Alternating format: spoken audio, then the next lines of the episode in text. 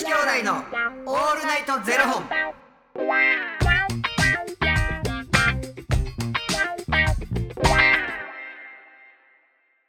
朝の方はおはようございます。お昼の方はこんにちは。そして夜の方はこんばんは。元女子兄弟のオールナイトゼロ本649本目です、この番組は FTM タレントのゆきいちと若林優馬がお送りするポッドキャスト番組です、はい。FTM とはフィメールというメール。女性から男性という意味で生まれた時の体と性自認に違和があるトランスジェンダーを表す言葉の一つです、はい。つまり僕たちは2人とも生まれた時は女性で現在は男性として生活しているトランスジェンダー FTM です、はい。そんな2人合わせてゼロ本の僕たちがお送りする元女子兄弟のオールナイトゼロ本。オールナイト日本ゼロのパーソナリティを目指して毎日ゼロ時から配信しております。はい。ということで本日はですねファニークラウドファンディングより、えーしょうもない話ただただ聞いてほしい話を頂戴しております。ミノムシさんより頂戴しております。ミノムシさんありがとうございます。みのむさん、おおきに。ゆきちくん若林くんしんちゃんこんばんは。こんばんは。こんばんは。今日はようやく報告できる変化があったのでダイエット経過報告です。お。かなりスロースペ、えースローペースではありますが体重が3キロ落ちたんです。おめでとうそれ体重計壊れてるんじゃん。割れてない。一時的なものかもしれないと思いながらしばらく様子を見ていましたが1ヶ月同じ体重をキープできていたのでちゃんと落ちた3キロだと思います。ゼロ本に投稿を始めてから報告できるほど変化がなくてめげそうになった時もありますが全然動かなかった体重がここに来て急に動いたんです。去年の秋口からいつもと違う代謝の変化を感じていて少し歩いただけで体がポカポカして熱くなるのを、えー熱くなるので初めは体が変なのかなと心配していたのですが今考えたら基礎代謝が上がったんだと思います。この冬は寒くて耐えられないという日は全くなくてどうせ歩けば暑くなるからと毎日薄着で出かけています。発熱するような服は絶対に着れません。というか一着も持っていません、えー、一昨年より冬の感じ方がガラッと変わりました。今は落ちた体重をキープすることと基礎代謝が落ちないように気をつけたいと思います。やっぱり変化があるとやる気も上向きになりますね。めげずにやってきてよかったです。またいい報告ができるように引き続き頑張りますというね。おめでとうとりあえずみのもしさん。いつもお疲れ様です。本当におめでとう。全然、全然聞いてなかった。全然聞いてなかったんじゃないんですよ。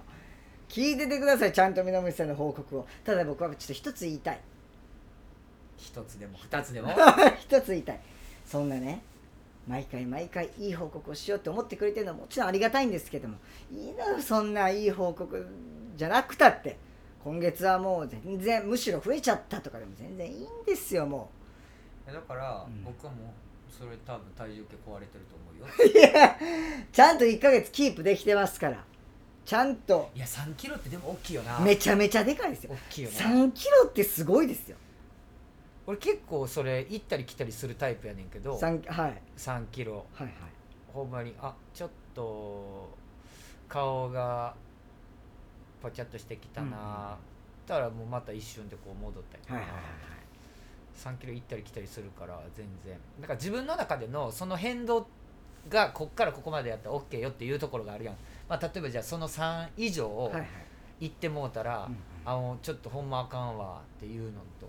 でもそのその3キロってでも自分で分かるぐらいの変化ってめちゃくちゃあるやんか、はいはいは顔つきも変わるし。いね3キロだったら多分体のラインとかも変わってきますから。そうだからスキニー系のパンツを履くとめっちゃ分かるで。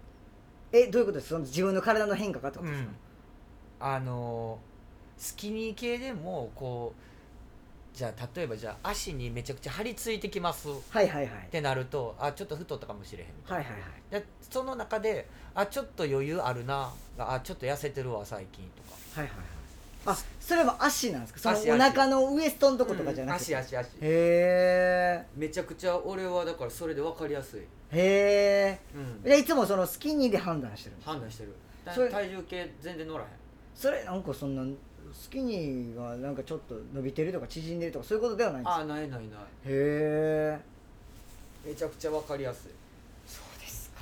うんまあでも本当に3キロでかいっすよね、3キロでかい、でも本当にねかうん。顔も変わりますし。でもおっしゃる通りなんかあのーそれが1ヶ月同じ体重をキープできたってことは間違いなく基礎代謝も本当におっしゃる通り変わってると思うので、もうめちゃめちゃチャンスでもうこの基礎代謝が上がってる時はより脂肪を燃焼するチャンスですからぜひぜひねあの空腹時にちょっと15分歩くとかうん。有酸素するとかやっていただいたら、えーもっとこう落ちやすく今までよりも、ね、眠ってた脂肪が何ですか？って起き始めた時だと思うのでより脂肪が燃焼しやすくなるタイミングだだと思うのでねなんか無理ない無理ない範囲で、えーめげずにやっていただけたらなというふうに思います、ね、もっと痩せたいんかな。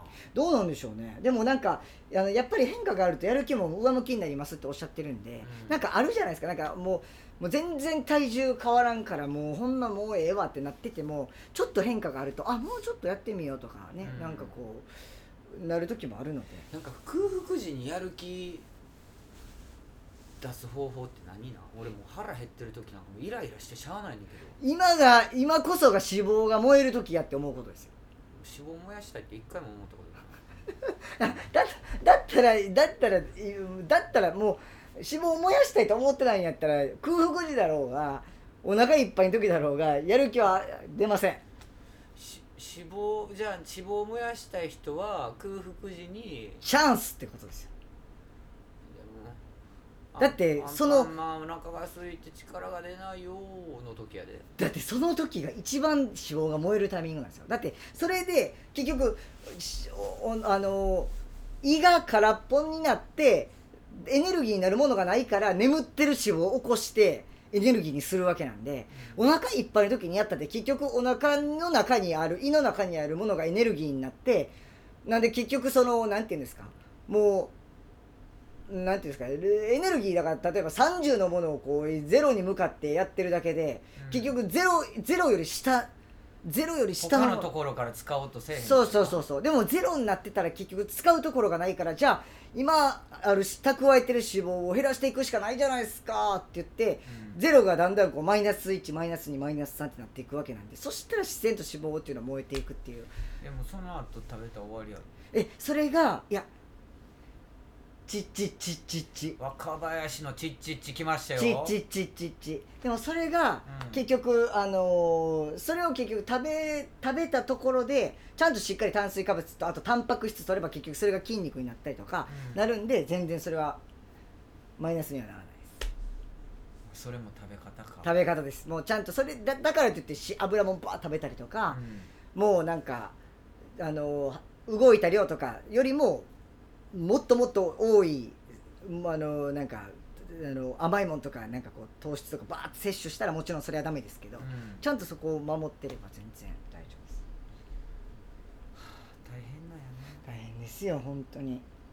でも僕も最初減量始めた時とかえこんなにやってるのに全然減らんやんとか思ったんですけど一回減り始めるとブーって減ってくるんで、あなんか体が慣れてきたらうんちゃんとそれこ減ってってくるそななんかこの間も言うてたけどチートデーって結構大事なんですはいはいはいはいはい。でその中でも毎日の食事でもまあ例えば摂取するもの炭水化物も取るしちゃんと。はい。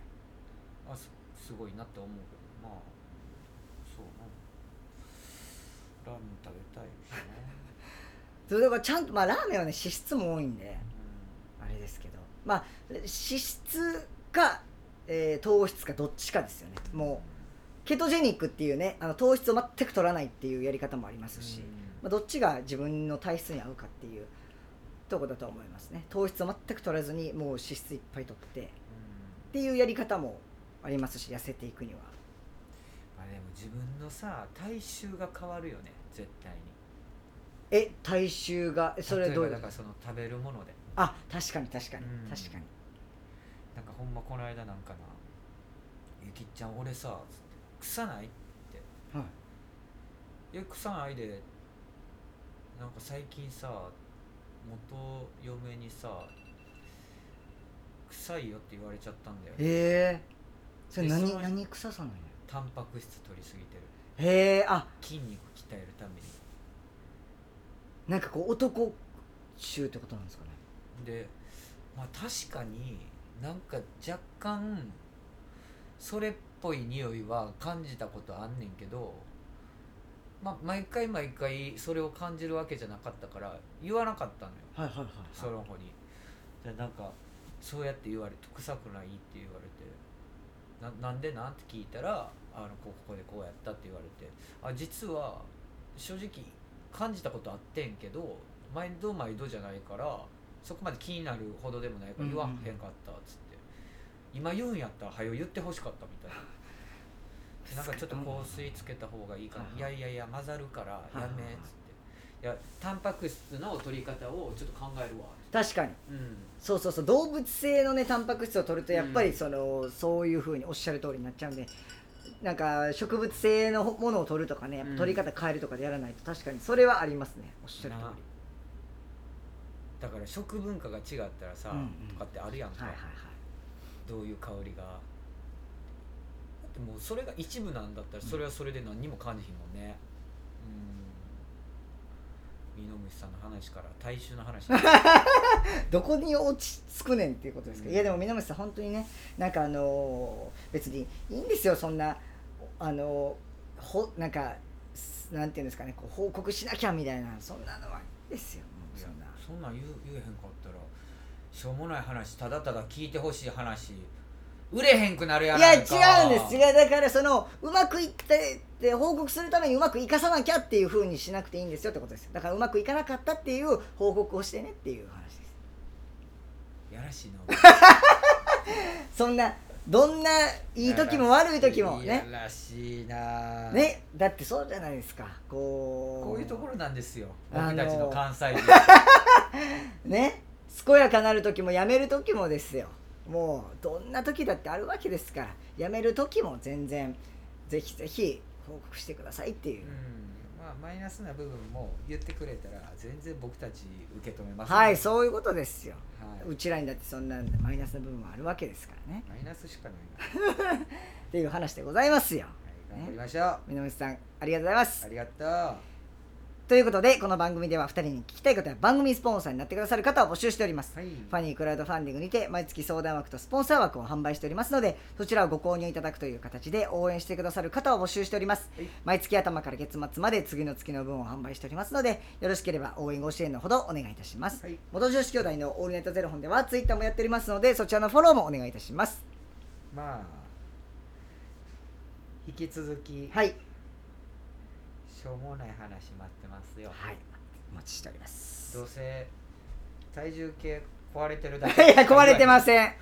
あの来月はね体重計壊れてなかったですっていう報告だけでも構いませんので。しょうもな。大好きそういう話ねお待ちしております。それではまた明日の0時にお耳にかかりましょう。また明日。じゃあね